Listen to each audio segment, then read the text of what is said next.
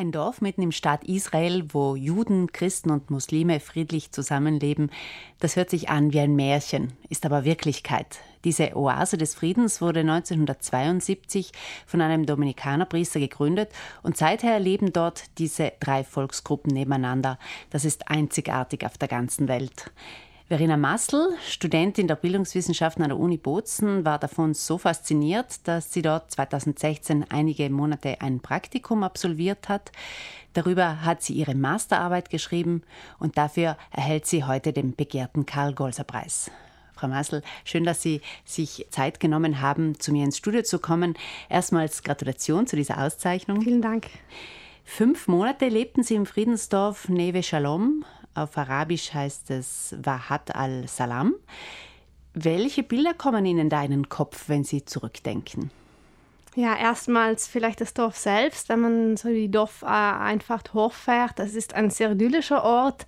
Ähm, wenn man denkt, es ist ein Hügel zwischen zwei Städten, äh, Tel Aviv und Jerusalem. Und da fällt mir jetzt äh, ganz konkret das Dorf selbst ein. Aber auch, wenn ich jetzt zurückdenke, andere Bilder sind einfach so die Gastfreundschaft, äh, wenn ich denke, wie oft ich am Kaffee zusammengesessen bin mit den Leuten vor Ort, das fällt mir ein als Bild, aber auch generell einfach so die Sonnenuntergänge und auch andere Bilder, wo man sagt, äh, die Kinder, die mit ihren, äh, mit den verschiedenen Schulbussen von, äh, von den umliegenden Dörfern gekommen sind, das waren auch sehr schöne Bilder, wie sie morgens ausgestiegen sind, in die Schule gelaufen. Also das sind Eindrücke, die mir jetzt einfallen und ganz konkret einfach vom ganzen Land selbst. Ich war ja auch noch ein bisschen unterwegs und das fällt mir ein, die Menschen, die ich dort getroffen habe, einzelne Eindrücke einfach, wo ich sage, ein sehr vielfältig und vielseitiges Land.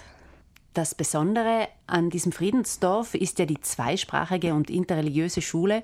300 Schüler aus unterschiedlichen Kulturen werden dort unterrichtet.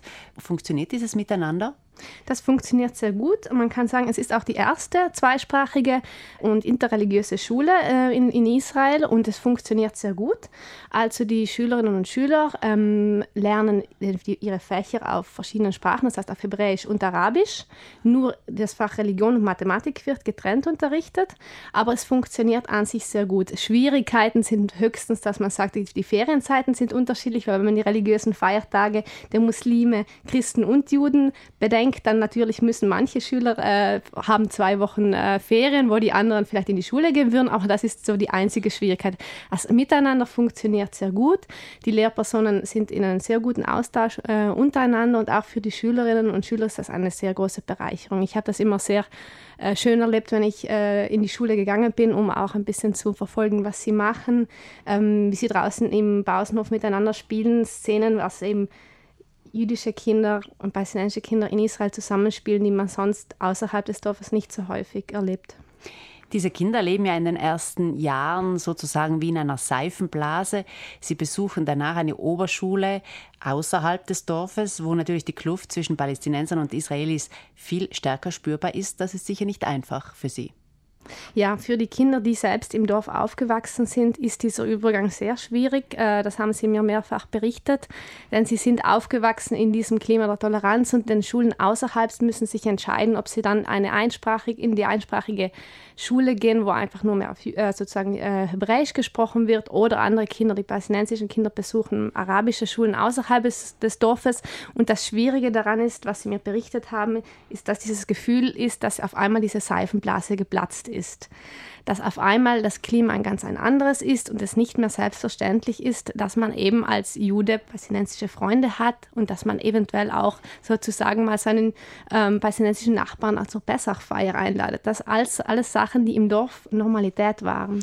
Es gibt also auch gemeinsame Veranstaltungen äh, der Erwachsenen untereinander?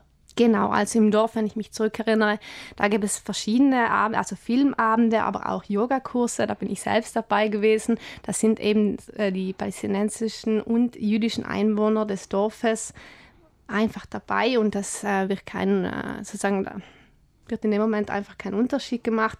Das ist einfach nach Interesse, besuchen sie diese Veranstaltungen. Es gibt auch einen Jugendclub, wo die äh, Kinder und Jugendlichen des Dorfes ihre Freizeit verbringen und auch generell äh, kulturell und religiöse Veranstaltungen, wo man auch äh, sozusagen in einem Raum zusammen feiert.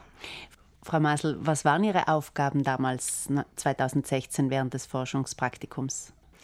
Also ich war im äh, Kommunikationsbüro des Dorfes, äh, habe dort als Praktikantin die Veranstaltung des Dorfes ähm, dokumentiert, festgehalten, war dabei, habe äh, Berichte geschrieben für die internationalen Partnerorganisationen. Das war meine Aufgabe als Praktikantin ähm, sozusagen im Kommunikationsbüro und ich habe parallel die Forschung gemacht für meine Masterarbeit, welche ich dann äh, sozusagen in, äh, bei Abschluss einfach ähm, analysiert habe und ausgewertet habe und dann äh, am Abschluss in meines Studiums eingereicht hatte. Also ich hatte diese zwei Funktionen als Praktikantin im Dorf und habe parallel eben mein Forsch das als Forschungspraktikum für meine Abschlussarbeit genommen.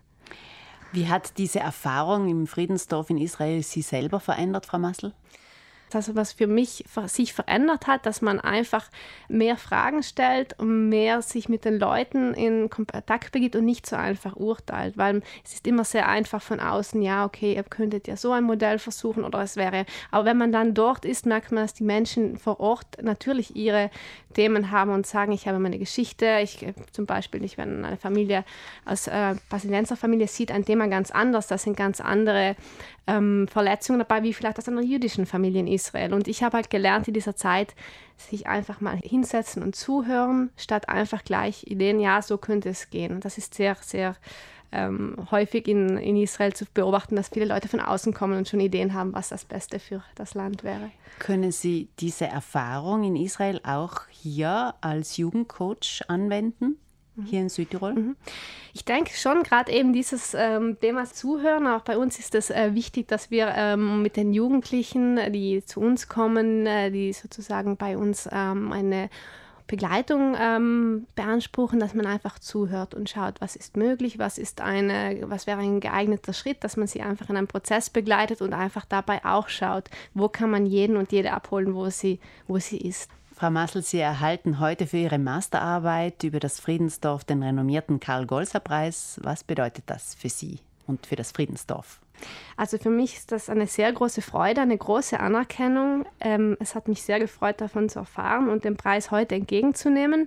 Für das Dorf ist es eine zusätzliche Anerkennung. Es hat natürlich in den letzten Jahren auch schon viel Aufmerksamkeit gegeben, aber ich finde, das ist eine zusätzliche Anerkennung auch nochmal, ähm, was das Dorf ähm, angeht, das Schulmodell und auch ähm, die Idee dahinter, dass man das auch wertschätzt, dass auch Projekte und Abschlussarbeiten besonders in dem Themenbereich Frieden, Gerechtigkeit sozusagen ihre Anerkennung erhalten. Das finde ich sehr wichtig.